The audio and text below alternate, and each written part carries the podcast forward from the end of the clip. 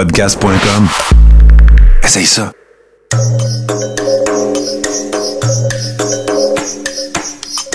Bienvenue dans le podcast Sur la Terre des Hommes. Pour profiter au maximum de l'expérience du podcast, prenez quelques minutes pour aimer notre page Facebook.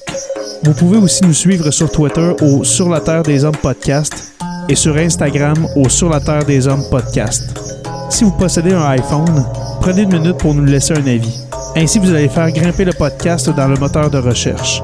Finalement, si vous voulez encourager Sur la Terre des Hommes et obtenir des épisodes exclusifs, vous pouvez contribuer monétairement sur la plateforme patreon.com. P-A-T-R-E-O-N.com. Recherchez sur la Terre des Hommes et pour seulement 2 par mois, vous y aurez droit. Le podcast peut désormais débuter. Bienvenue sur la Terre des Hommes.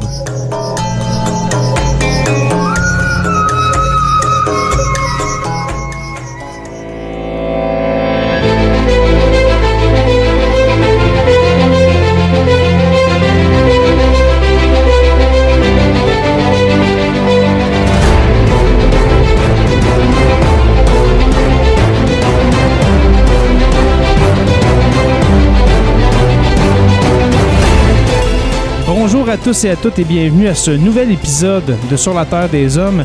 Cette semaine, le retour de Christian Page après presque un an, je crois, mon cher Christian. Comment vas-tu? Ben, ça va très bien. Écoute, je viens de sortir un nouveau livre, comme tu le sais sans doute. Ben oui. Euh, sur les euh, sur les ovnis au Québec. Donc l'ouvrage est en librairie depuis quelques semaines à peine et déjà mon éditeur m'a annoncé euh, ces derniers jours une réimpression du livre pour euh, répondre à la demande. Parfait. Alors je comprends que pour euh, pour un auteur, c'est toujours agréable ce genre de nouvelles. Oui, euh, je sais de quoi tu parles parce que moi-même, à temps perdu, euh, j'écris des bouquins. Alors euh, oui, ça doit être ça doit être très enivrant d'avoir un appel de son éditeur disant Hey Christian, on en réimprime d'autres parce que ça part tellement vite. Ouais. Parce qu'il faut savoir qu'au Québec, on a un tout petit marché. Donc, il faut pas y mettre- faut pas rêver d'écrire des bouquins et de faire fortune avec ça. Mais ça. néanmoins, je pense que tous les auteurs ont le même objectif. On écrit des ouvrages dans l'espoir qu'ils soient lus. Donc, à partir Exact. du moment où, euh, euh, donc, au-delà de la préoccupation donc financière, monétaire de l'affaire, tu as toujours l'idée, tu te dis, bon, ben, si on réimprime l'ouvrage, c'est que les gens l'achètent et les gens l'achètent et le lisent. Mhm. Et c'est un peu l'objectif que l'on souhaite. Tous les auteurs veulent être lus. Et bien sûr, c'est toujours agréable d'avoir une nouvelle comme celle-là. Mais euh, c'est un ouvrage qui, euh, faut bien l'avouer, je suis assez assez content d'avoir fait ce, ce, travail-là parce que c'est une réflexion qui a duré peut-être 20 ans. hein. J'étais, euh, je m'intéresse aux phénomènes étranges, mystérieux depuis une quarantaine d'années et j'ai passé peut-être une vingtaine d'années dans des organisations, hein, ce qu'on a les mouvements associatifs. Il y en a eu beaucoup au Québec. Oui. Euh, je pense dans les années 70 et 80, hein, UFO Québec, UFO Québec, l'Association québécoise d'ufologie. Donc, il y en a eu énormément. Et j'étais membre de la plupart de ces organisations. Et comme beaucoup de gens, euh, lorsque j'ai adhéré à ces groupes, je croyais fermement que les étaient des véhicules extraterrestres. J'étais convaincu que les extraterrestres avaient contribué à la construction des pyramides, donc tout, ce- tout ce genre de trucs. Et finalement, au sein de ces organisations-là, ben, comme je suis arrivé là en brandissant moi aussi au effort le slogan de Nous voulons la vérité, mais peu à peu, au sein de ces organisations, ce que j'ai constaté, c'est que on veut pas vraiment la vérité, on veut sa vérité. Donc, Mhm. chaque organisation milite en fonction de ça. Et euh, on va manipuler les faits, on va manipuler l'information de manière à véhiculer son message. Et ça, éventuellement, ça m'a énormément déplu. C'est pourquoi, au milieu des années 90, j'ai décidé de me retirer de ce milieu-là.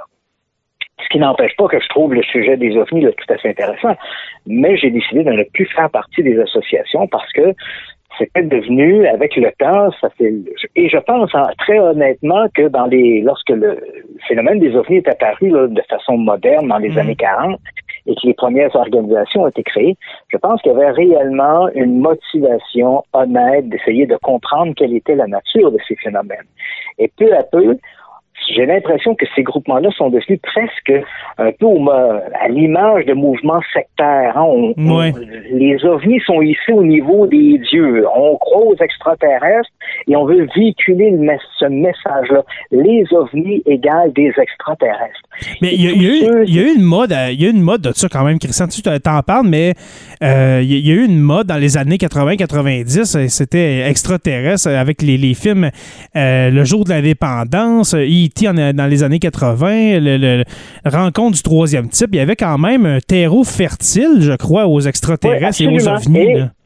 Oui, et c'était d'ailleurs aujourd'hui dans la culture populaire, dès qu'on mentionne le mot ovni, les gens font immédiatement l'équation ovni égale extraterrestre. Exact. Alors qu'en réalité, l'acronyme hein, nous rappelle bien que c'est objet volant non identifié. Ça ne nous dit pas quelle est sa nature.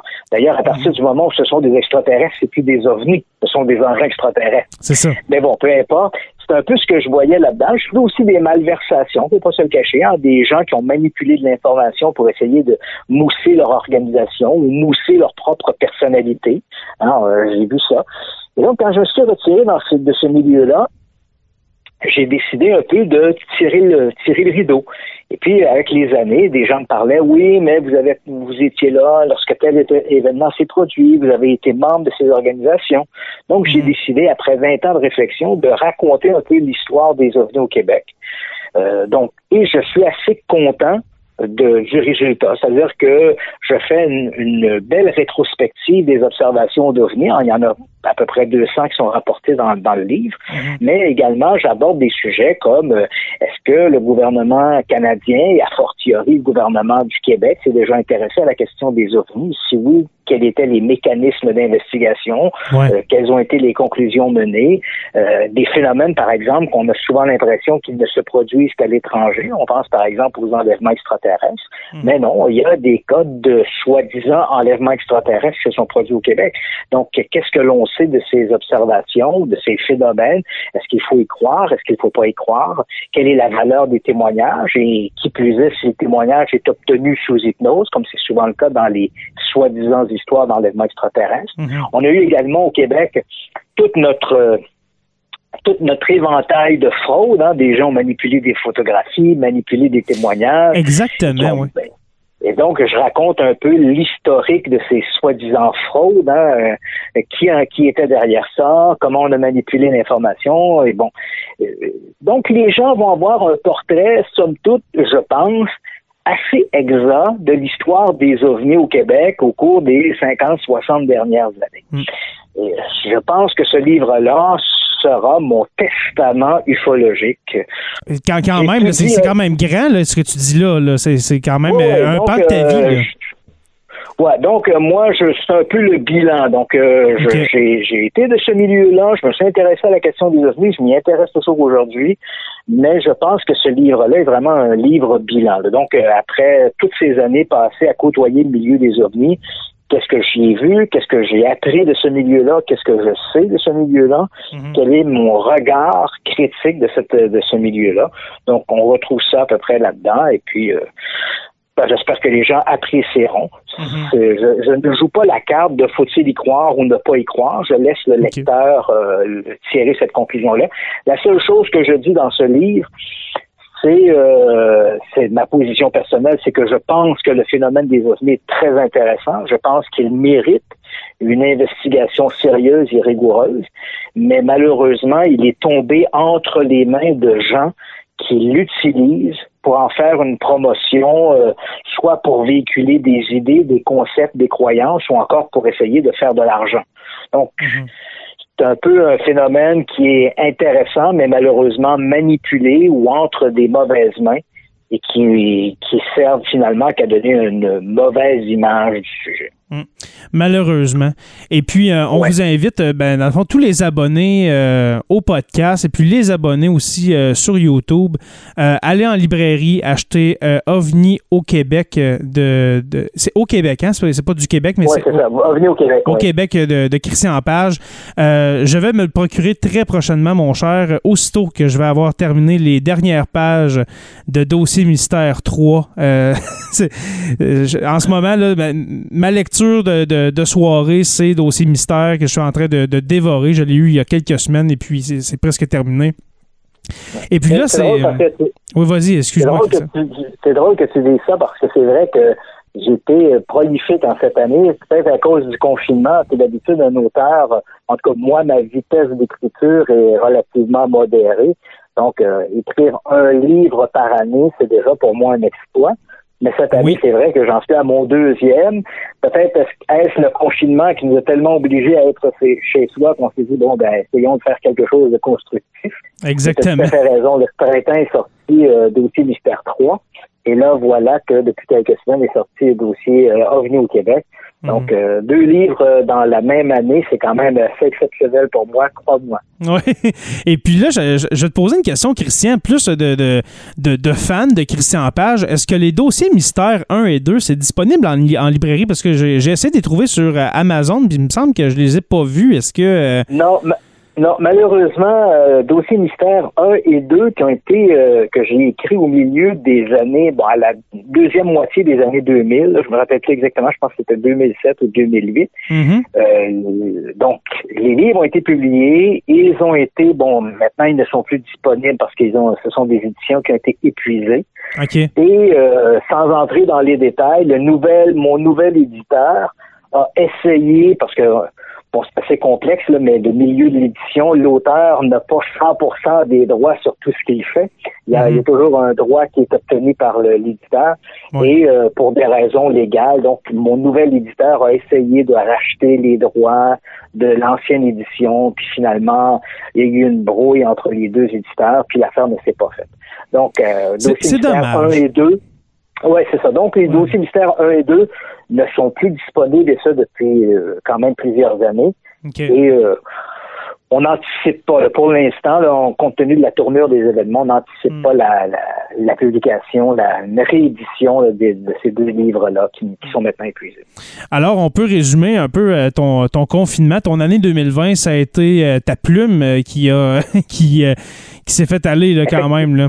oui, effectivement. C'est surtout, surtout vers l'écriture qu'on s'est, on s'est concentré. Exactement. Euh, en, parlant justement d'écriture, euh, Christian, de confinement, on s'est pas on s'est pas parlé depuis le, mois de mars. Dans le fond, je pense que la dernière fois, c'était à la fin de 2019. Mais comment comment tu as vécu ça, ton la période COVID, je vais l'appeler comme ça, mais la période COVID, comment tu vis ça, toi, en ce moment? Ça... Ça se passe ben, bien ou... Euh? ouais, ben, en fait, euh, je, pense que comme à peu près tous les gens au Québec, c'est une situation qui est, qui est plutôt malheureuse. Hein? je pense que c'est difficile un peu pour tout le monde.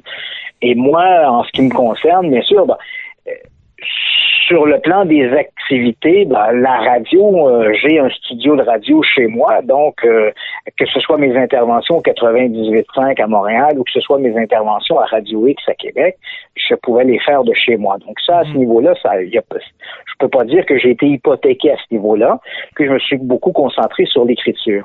Là où la situation pour moi a été difficile, puis là c'est un peu le, le, type qui se plaint avec le ventre plein, comme on dit, là, là. mais euh, moi, pour moi, ce qui était difficile, c'est de ne pas avoir de contact vraiment extérieur avec les gens de, mon milieu. Et euh, j'avais des projets télé et euh, ces projets-là, évidemment, ont tous été mis, euh, tous les projets ont été mis de côté parce que, bon, à un moment donné, durant l'été, euh, il n'était pas question de faire des tournages. donc, tout a été arrêté à ce niveau-là. Donc, il n'y a pas eu de rencontre avec les, les producteurs, pas eu de rencontre avec les diffuseurs. Donc, même si on avait déjà, même si j'avais des projets télé, tout ça a tabletté. Et tant aussi longtemps que le confinement ne sera pas réglé, ben on voit mal euh, la façon dont on pourrait faire du démarchage auprès des diffuseurs, auprès mhm. des producteurs pour essayer de lancer un projet télé. Donc à ce niveau-là, ça j'ai trouvé ça un peu triste, mais bon. Euh, à un moment donné, cette histoire de COVID va bien finir. Et c'est vrai qu'au cours des dernières semaines, euh, les annonces que nous, on nous a fait à propos de l'avènement prochain, peut-être de, de vaccins qui seraient très efficaces, ben déjà, ça nous permet d'entrevoir un peu de lumière au bout du tunnel. Exactement.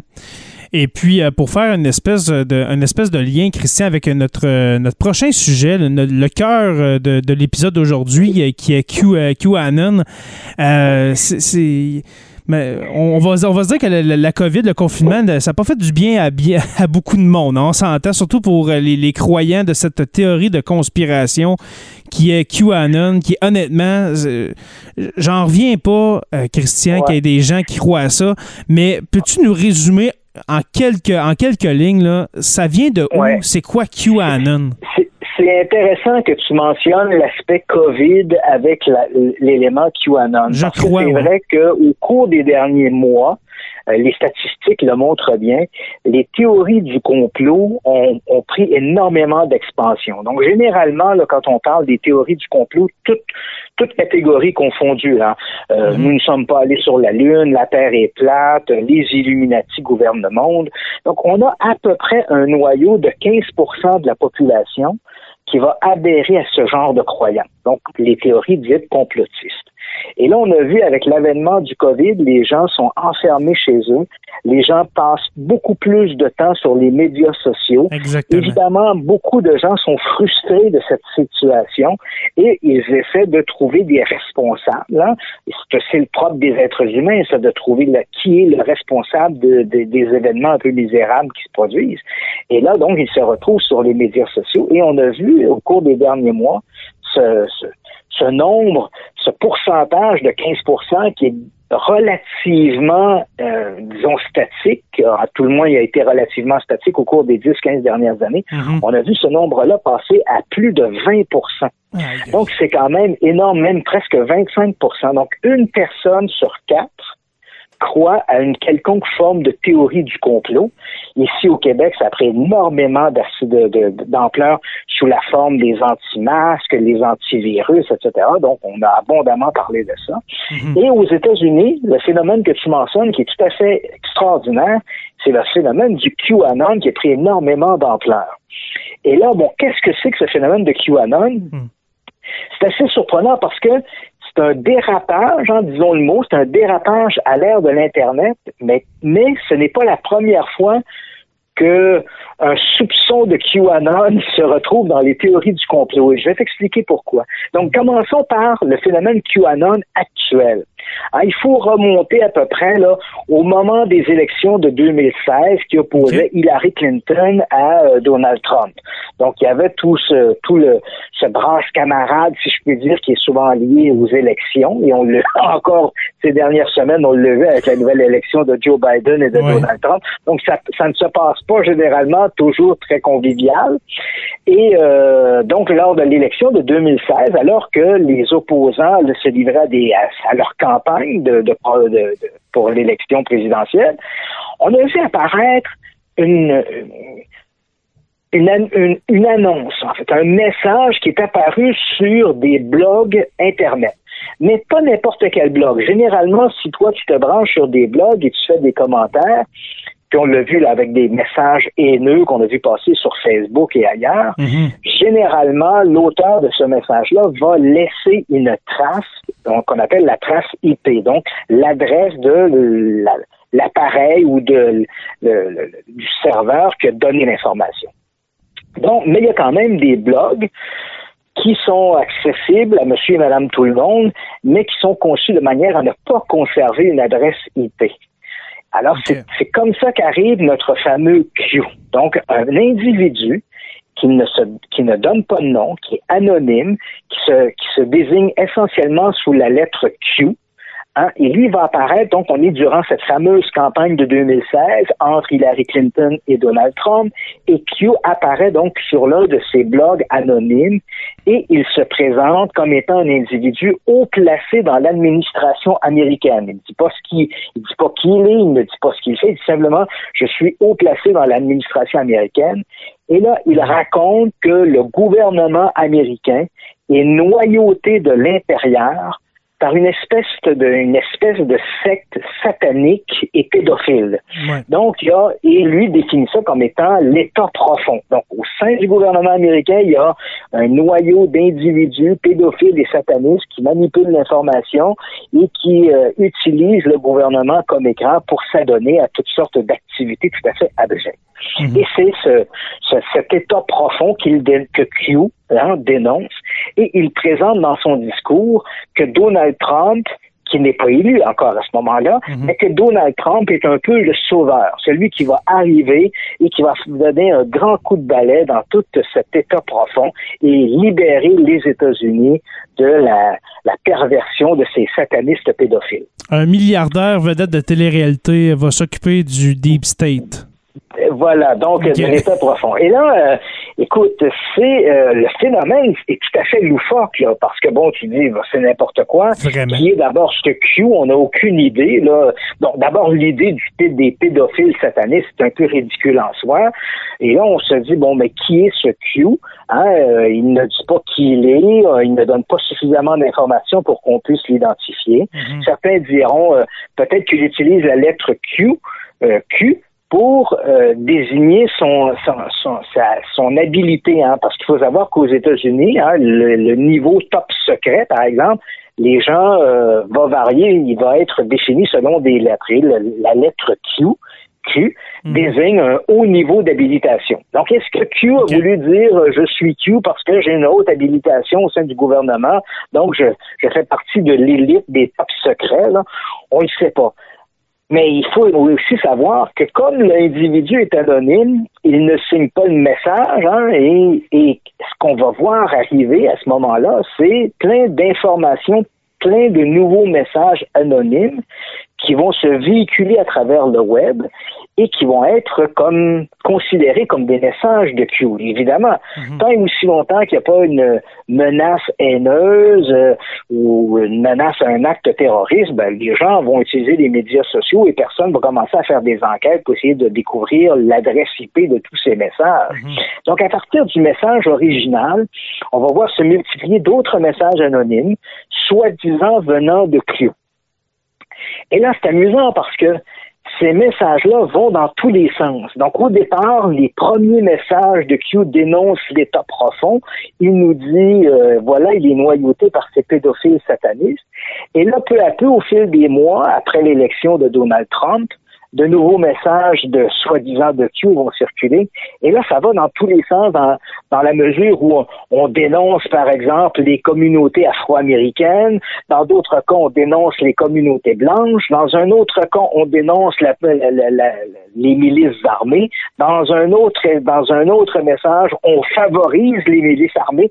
Bref, finalement, Ça va d'un bord puis de quel- voilà. Donc, finalement, quelles que soient tes doléances contre l'État américain, tu vas trouver dans Q quelque chose qui te convient.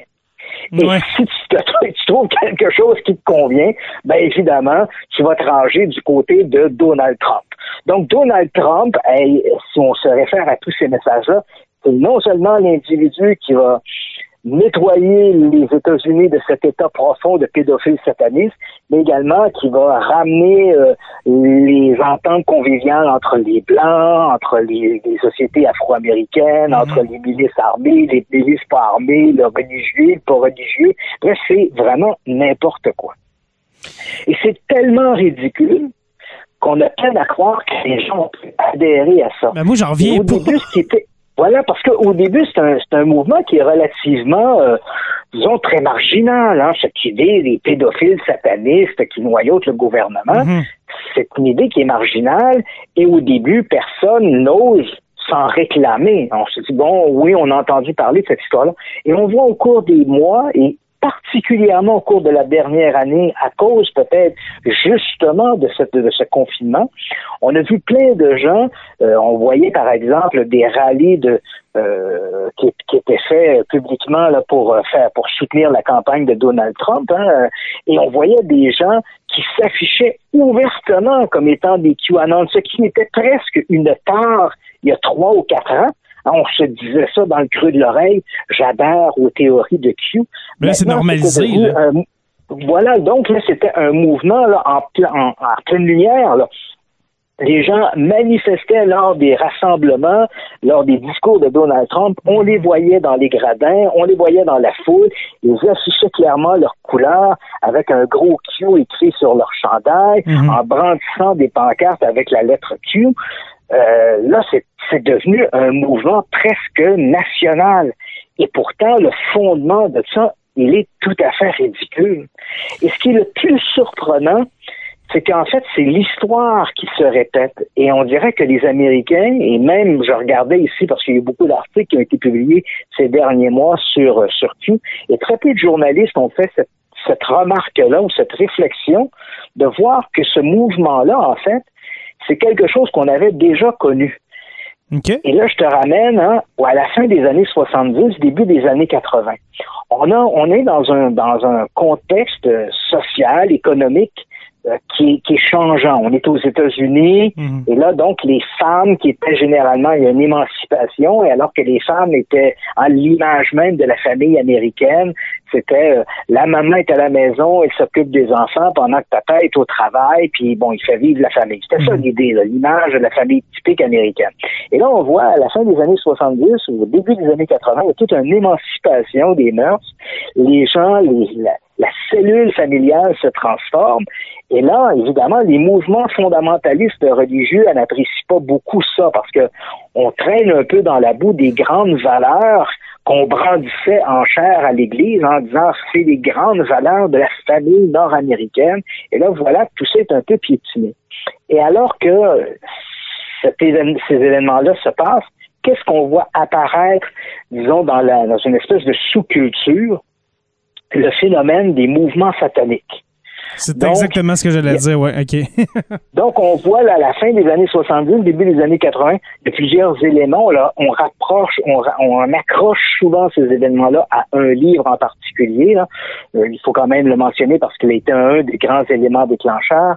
Euh, en 1980, il publié un ouvrage canadien, d'ailleurs, mm-hmm. euh, une femme de qui, qui, vit sur l'île de Vancouver et qui a des troubles de comportement. Donc, elle rencontre son médecin et, euh, bon, son médecin conclut que ces troubles du comportement doivent être liés à sa petite enfance. Donc, il la place sous hypnose. Mhm. Il faut se rappeler qu'on est dans les années 80. Aujourd'hui, on le sait que l'hypnose ne sert absolument à rien pour raviver la mémoire. Ça ne fonctionne pas. Mhm. Mais dans les années 80, on y croyait l'hypnose était presque une vertu extraordinaire. C'était le médicament miracle à tout. L'hypnose euh, pouvait arrêter de fumer, pouvait raviver, raviver la mémoire, guérir du cancer. Il n'y a rien qu'on ne pouvait pas faire avec de l'hypnose.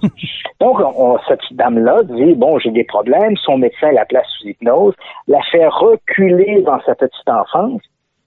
Et là, avec une voix très enfantine, elle va raconter qu'alors qu'elle avait 4 ou 5 ans, elle s'est retrouvée au sein d'un groupe de de satanistes pédophiles, et parmi lesquels étaient présents ses parents, ses grands-parents.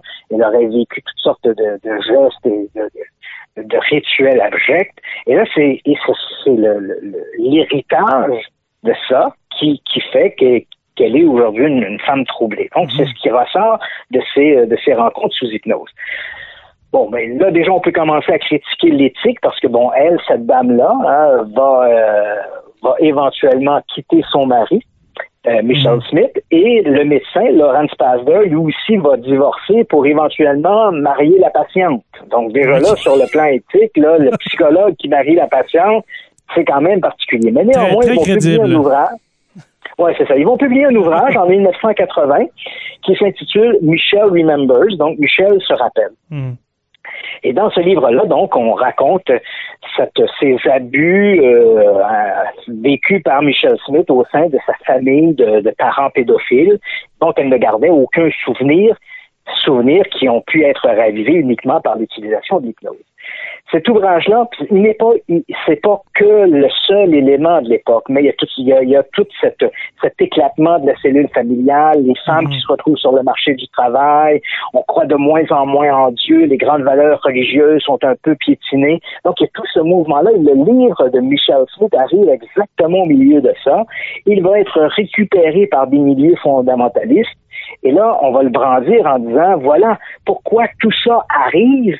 Ben, c'est parce que la société est noyautée par des pédophiles satanistes, comme ceux décrits dans le livre de Michel Smith, la Michel Remembers. Et là, effectivement, on va on va aller dans les écoles, euh, on va essayer, on va littéralement mettre dans la bouche des enfants euh, est-ce que tu as joué à touche pipi avec le professeur, avec euh, avec le moniteur? Et là mhm. les enfants hein, c'est toujours un peu, c'est toujours un peu, comment je pourrais dire, il faut être très prudent avec ça parce que les gens auront, et ça va être le mouvement qui va se développer, c'est on croit nos enfants. Ah, les enfants vont dire oui, ça s'est arrivé, j'ai été, j'ai été touché, j'ai été agressé. Et là, mm. l'idée, c'est on croit les enfants. Puis il faut être très prudent avec ça parce que, bien sûr, si les enfants dénoncent des, des gestes comme ceux-là, il faut les prendre au sérieux. Absolument. Mais ça veut pas dire mais ça ne veut pas dire que les enfants peuvent pas mentir. Et bien sûr, si tu le tends, euh, les enfants sont pas des idiots. Là. Si tu dis, dis à mon oncle ou dis à papa que euh, monsieur le professeur ou monsieur le moniteur, il t'a amené en arrière de l'école puis t'a fait faire des choses euh, pas gentilles, mhm. puis papa va t'amener au restaurant puis va te payer une glace, les enfants sont pas des imbéciles. Ah, ils vont ils vont articuler, ils savent quelle est la réponse qui est attendue, ils vont articuler leur réponse en fonction de mm. ça. Donc, il faut être euh, très, très prudent. Il faut, il faut, puis je le répète, il faut prendre en considération lorsque les enfants dénoncent des gestes comme ceux-là, mais il faut également pouvoir les documenter et les étayer. Ce qui n'est pas fait ici. Mm. Donc, on a ces groupements, groupements fondamentalistes qui vont un peu partout, ils vont se créer en, ils vont créer des groupes d'aide aux familles, et là, sous la bannière de ça, ils vont s'introduire un peu partout et dénoncer l'omniprésence de ces groupements satanistes et pédophiles qui auraient envahi à la fois les écoles, les milieux du gouvernement, les centres de la petite enfance, bref, les pédophiles satanistes sont partout, ils sont même derrière la musique, hein, Led Zeppelin, oui, oui. Euh, ils sont partout, les mm. satanistes. Et il va falloir éventuellement une investigation du FBI. Hein, l'affaire prend de telles proportions qu'à un moment donné, on va charger des agents du FBI d'enquêter sur ça. Parce que non seulement les pédophiles satanistes se livrent à leurs gestes indécents, mais ils produiraient également des films de pornographie infantile, ce qui en soit est un peu ridicule parce que de toi à moi, si tu veux faire des sous, parce que c'est ça l'idée, hein, ces groupements-là font des films de pornographie infantile pour faire de l'argent. Mais de toi à moi, le... Qui va acheter ça? voilà, voilà, t'as tout compris. tu sais, dans le fond, qui, les consommateurs de pornographie ah sont 9, 9, tu sais, c'est à 99% les gens qui consomment de la pornographie consomme de la pornographie, entre guillemets, normale. Tu, comprends-tu? Puis en plus, on est, on, est à, on est à une époque où il n'y a pas Internet. Là, fait que c'est quoi? Tu vas vendre ça avec des, sur, des cassettes bêta? voilà. Donc, qu'est-ce qui est populaire? C'est la pornographie adulte, entre guillemets, encore une fois, normale. Donc, si tu veux faire de l'argent, tu vas faire de la pornographie normale. Non seulement c'est légal, tu peux, tu peux mettre tes cassettes dans les centres vidéo. À l'époque, on avait loué nos cassettes au centre vidéo. Oui, exact. Alors que ta pornographie infantile, tu vas avoir un tout petit marché. C'est illégal, c'est dangereux. Mais néanmoins, pourquoi on fait ça? Pour une simple et bonne raison. Dans ces mouvements fondamentalistes religieux, si tu veux diaboliser ton ennemi, les deux façons de le faire, on les, on les retrouve ici. Un, si dans une Amérique chrétienne et catholique, qu'est-ce qu'il y a de pire que d'être un sataniste? Tu, sais, tu comprends? Tu es vraiment es à l'opposé. Hein? Exact. Je regarde dans les discours hein, américains, In God We Trust, puis à toutes les fois, les présidents font des, des, des allocutions publiques. Hein? Nous croyons en Dieu si Dieu le veut. On voit que Dieu tient une place très importante mm-hmm. dans la foi américaine. Donc, si tu dis que ton ennemi, c'est un sataniste, écoute, tu peux pas descendre plus bas, là, là c'est le fond du baril. Mon ennemi est un sataniste. Et dans, le, dans la culture occidentale, heureusement, mais c'est vrai aussi un peu partout dans le monde, mm-hmm. s'il y a quelque chose qu'on ne peut pas accepter, ce sont des crimes commis contre des enfants. Exact. On va pardonner un voleur de banque, on va pardonner un escroc, mais on ne pardonnera pas à quelqu'un, un meurtrier, mais on ne pardonnera pas à quelqu'un qui a commis des gestes contre des enfants. Donc la façon la plus extrême de diaboliser ton ennemi, c'est de dire c'est un pédophile sataniste. Là, tu as atteint le summum. Et c'est exactement ce qu'on va retrouver donc dans les années 80. Il va falloir, et là on dit que non seulement ils se livrent à ça, mais ils assassineraient des milliers d'enfants par année dans des rituels sataniques. Mhm. Et il va falloir une investigation du FBI à la fin des années 80 pour démontrer que tout ça n'existe pas. C'est une mhm. espèce de panique. On a appelé ça la, peur satanique ou la panique satanique. Bon, c'était quand même pas une panique, là, c'était pas, les gens se lançaient pas dans les rues en s'arrachant les cheveux, puis déchirer les chemises, mais il y avait, mais il y avait une préoccupation certaine au sein de la société américaine de cette présence satanique qui était, qu'on décrivait comme étant omniprésente. Et l'FBI va montrer que ça n'existe pas, ça, ça n'a jamais existé. Bien sûr, il y a des petits groupes, il peut y avoir trois, quatre individus qui vont se réunir pour euh, euh, hein, écouter de la musique de Led Zeppelin, fumer du pot, puis euh, je sais pas moi vider, renverser une chandelle sur une sur une pomme. Mais c'est des petits groupes isolés ces gens-là. Ils, ils, ne font pas d'activité criminelle, hein, comme le, le, dit le rapport du FBI. souvent, les activités criminelles vont se limiter à, égorger un chat ou à renverser une pierre tombale. certains vont dire c'est abject, mais quand même, on est loin de, du sacrifice d'un enfant sur un hôtel, quand même. Mais comment que. Euh, excuse-moi, Christian, mais comment que t'expliquerais, avant que tu continues, comment que t'expliquerais ce calme-là entre la peur satanique des années 80 et puis la, la résurgence des années 2010 avec QAnon? Qu'est-ce qui s'est passé? Dans ces 20-30 années-là là, pour que on, se calme le pompon un peu avec les pédophiles satanistes. Là. Puis là, qu'on vienne avec QAnon, qu'on dit que, euh, que Barack Obama, que Justin Trudeau, ça boit de l'adrénochrome, qui est du sang d'enfants qui, ont, qui a été euh, mutilé. Euh, qu'est-ce qui s'est passé pendant ces 25 années-là pour qu'on arrive là? là? Et, n'oublions pas le Pizzagate. Hein? Ben justement, je t'en parlais tantôt du Pizzagate qui est rentré armé dans une pizzeria à Washington, D.C. durant justement cette période d'élection en 2016, convaincu que sous le restaurant, euh, dans des entrepôts qui étaient placés sous le restaurant, on faisait du trafic d'enfants, puis finalement, il n'y avait rien là-dedans. Ben oui, il n'y avait même, pas de sous-sol. il n'y avait même pas de sous-sol. Donc, pour... Oh, toujours là? Oui, oui, euh, excuse-moi, ça a coupé, mais tu peux continuer. OK. Donc, mais en fait, euh, s'est produit entre les deux, je te dirais, ça a été une espèce de. Il faut toujours attendre un mou. Ces, ces grands mouvements-là, que ce mhm. soit la peur satanique ou d'autres, sont toujours liés à une espèce d'instabilité sociale. Donc, l'instabilité sociale des années fin des années 70, début des années 80, a, a ouvert une espèce de brèche dans laquelle des fondamentalistes sont arrivés et ont introduit cet élément-là des pédophiles satanistes. Mhm. Et puis, on, on regarde avec l'avènement, la fin des années, euh, ben, au milieu des années 2010, là, quand arrive l'élection de Donald Trump et de Hillary Clinton, on assiste exactement à, cette même mouvance sociale. Hein. Mhm. Il y a de plus en plus de friction les candidats et Donald Trump arrive en disant il faut euh, retirer l'élite gouvernementale qui est là depuis des générations et qui ne s'occupe pas des gens du petit peuple. Hein, et rappelle-toi, durant cette campagne de 2016, une des phrases clés de Donald Trump avait été de dire J'aime les gens qui sont pas éduqués. C'est quelque chose. C'est une phrase clé, ça. Donc, tu comprends, l'individu, là, quelque part perdu au fin fond de sa campagne du Wisconsin. Oui, c'est en Arkansas.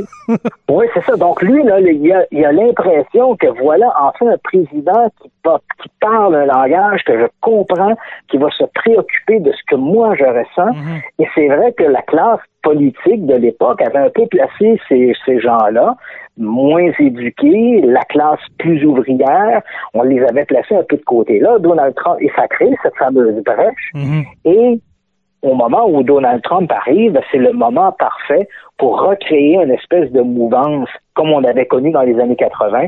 Et la meilleure façon de diaboliser ton ennemi reste la même tu dis que c'est un sataniste et que tu dis que c'est un pédophile. Là, à ce moment-là, tu gagnes sur toute la ligne. Ça va toujours marcher. Ça a marché en 1980, ça a marché en 2016 et crois-moi, dans 20 ans, ça va encore marcher. Parce que ah, ça va revenir. ce sont les, ces deux cordes sensibles dans, dans, la population américaine, c'est deux cordes sensibles qui vibrent toujours lorsqu'on tire dessus. Hmm. Mais comment expliquer, Christian, que QAnon, euh, la, peur satanique des années 80, c'est des phénomènes purement américains. Comment ça se fait que on transpose ça au Québec, en France, partout dans le monde? On s'approprie QAnon et puis c'est c'est en lien avec un autre pays, avec le président d'un autre pays. Euh, des gens, tantôt on faisait le lien justement avec la droite religieuse, des gens là, qui en ont rien à secouer de la religion, que là, commencent à s'appeler mon frère, ma soeur, puis euh, marche euh, vers la lumière avec moi. C'est complètement cinglé, là. Complètement. Comment expliquer ça? dans ces discours-là, il faut quand même se le dire, ce phénomène euh, appelons-le, pour le besoin de notre discussion, appelons-le le phénomène QAnon. C'est un phénomène qui ne fonctionne pas très bien à l'extérieur des États-Unis. Il y aura toujours des adeptes, mais on connaît ah, ce phénomène-là comme la peur satanique des années 80. Bien sûr, on, y a cru aussi un peu en Europe, en Angleterre, au Canada, mais ça n'a pas connu je dirais, l'effervescence que le phénomène a connu aux États-Unis. Et mhm. c'est exactement la même chose avec QAnon. Donc, c'est un phénomène qui reste pas essentiellement, mais très typiquement américain. Et bien sûr, l'idée dans les deux cas, c'était vrai dans les années 80, puis c'était c'est vrai avec le phénomène de QAnon, l'idée c'est de rendre la menace excessivement importante. Mm. Donc, c'est à l'époque, quand il y avait eu la peur satanique, les satanistes étaient partout. Ah, avaient infiltré le gouvernement, les écoles. Évidemment, on était avant l'ère de l'Internet, donc le monde était beaucoup plus national. Donc, le phénomène était, était, chez nous. Il était dans notre cour. Il avait péril dans la demeure, c'est chez nous. Donc, c'est ce qu'on racontait. Le FBI, comme je t'ai mentionné, dit, bon, voilà, les petits groupes qui vont s'adonner au satanisme, euh, mais bon, c'est des petits groupes, c'est trois, quatre individus un peu zélés qui fument du pot et écoutent du Led Zeppelin. et ça s'arrête à ça. Bon, il n'y a pas, il y a pas, il y a, pas, ces groupements-là n'ont aucun contact entre eux. Ils n'ont pas de liens. Euh, il n'y a pas, il y a pas une espèce de réseau organisé où les, les satanistes pédophiles s'entretiennent entre eux pour commettre des gestes. Donc ça, c'est avait été clair par euh, les rapports du FBI. Et là, aujourd'hui, le monde est beaucoup plus petit à cause justement de l'Internet. On a l'impression que l'Europe, c'est dans notre cours. Donc, bien sûr, dans le discours QAnon, euh, les pédophiles satanistes ne, ne sont plus qu'aux États-Unis, mais ils sont partout dans le monde.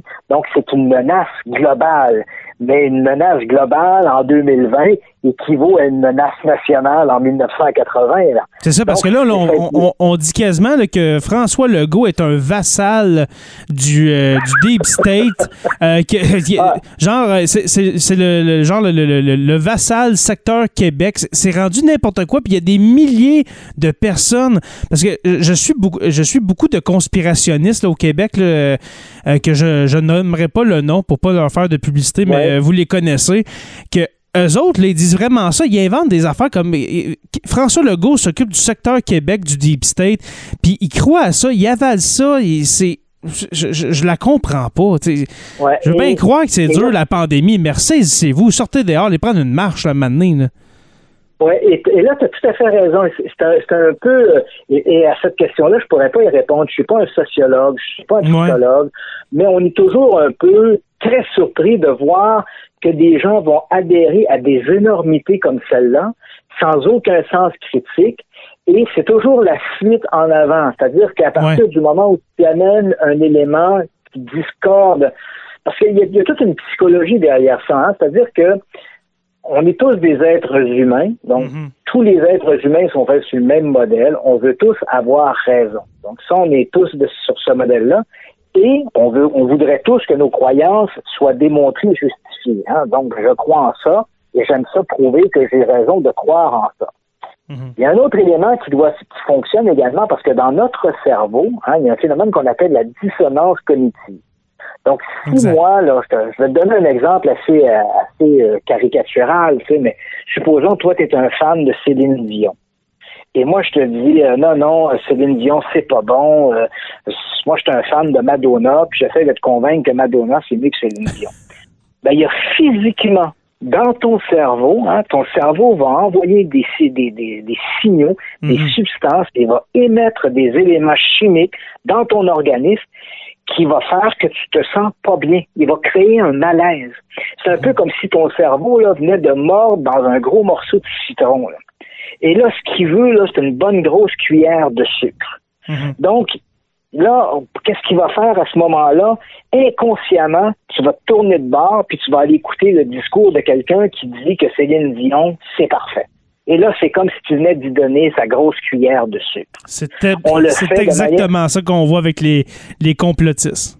La même chose. Voilà. Donc, et ça, c'est, c'est propre à tous les êtres humains. On est comme ça, notre cerveau fonctionne comme ça. Mhm. Et dans le cas des complotistes, évidemment, c'est parce que ce qui est malheureux, c'est que c'est toujours cette fuite en avant vers le désastre.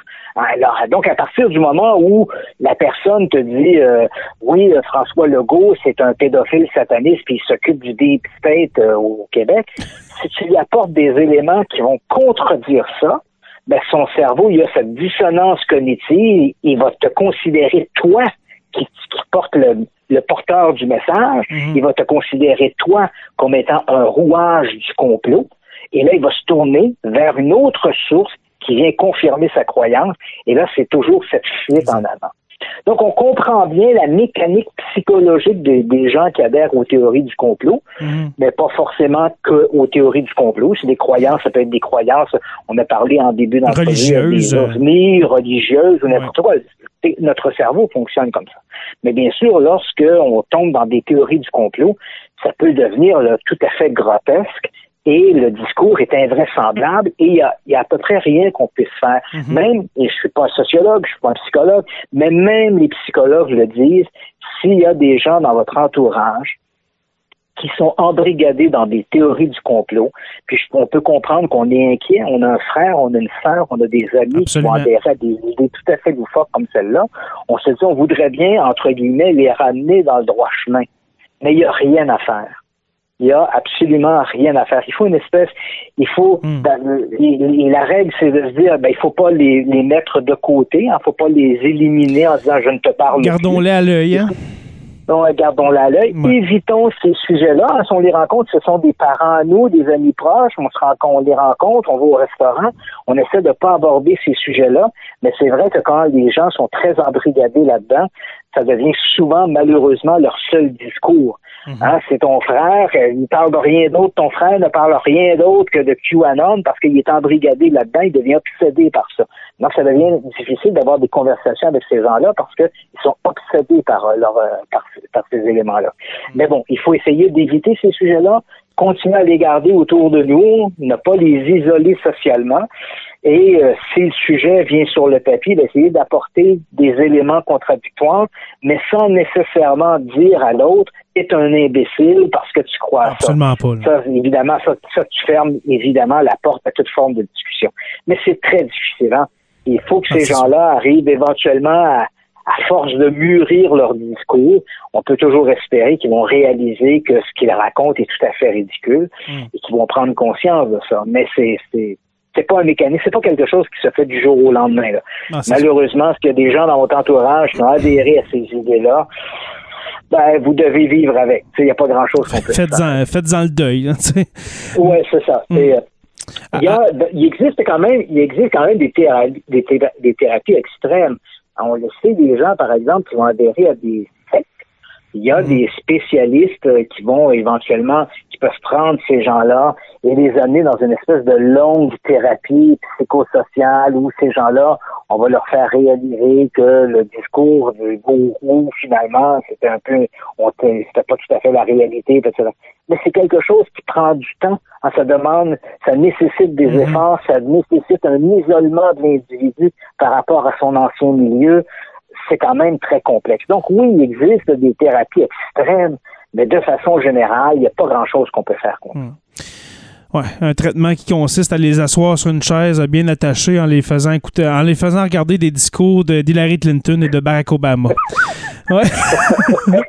alors, euh, alors, si je résume, Christian, euh, dans Deep State, et puis élu pour faire le ménage euh, du Deep State, et puis euh, malheureusement, Qui euh, n'a- pas fait. qu'il n'a qu'il pas, fait, fait. qu'il n'a pas fait en quatre D'où la ans. raison, la raison pourquoi c'est très méchant, pédophile, sataniste, Illuminati et compagnie. Ah, sont forts, ils sont on forts. falsifié l'élection. On l'élection de Joe Biden pour justement écarter Donald Trump de ce Hmm. pouvoir de nettoyage.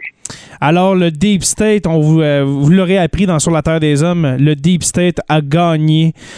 Christian Page, merci beaucoup de, cet épisode euh, dans Sur la Terre des Hommes de cette nouvelle collaboration. C'est très apprécié. J'avais hâte de te reparler justement pour euh, discuter de ces nombreuses théories de conspiration et puis de, la, de, de, QAnon qui, a pris euh, de l'ampleur dans les derniers mois. Merci beaucoup, Christian. Ben, ça me fait plaisir. Alors, j'espère que les auditeurs apprécieront aussi. Ben, je suis, je suis assuré qu'ils qu'ils apprécieront ce, cette, euh, cet épisode.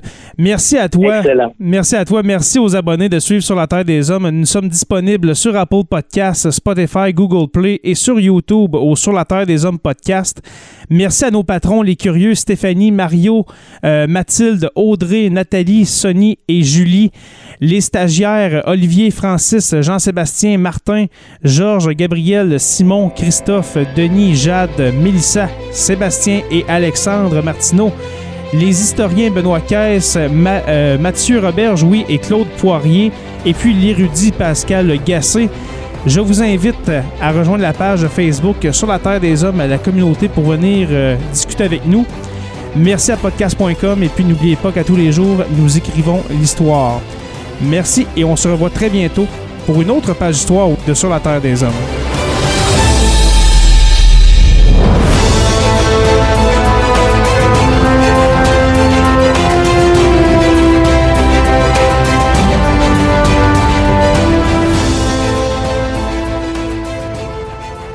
Membre de la famille H2O Web Media.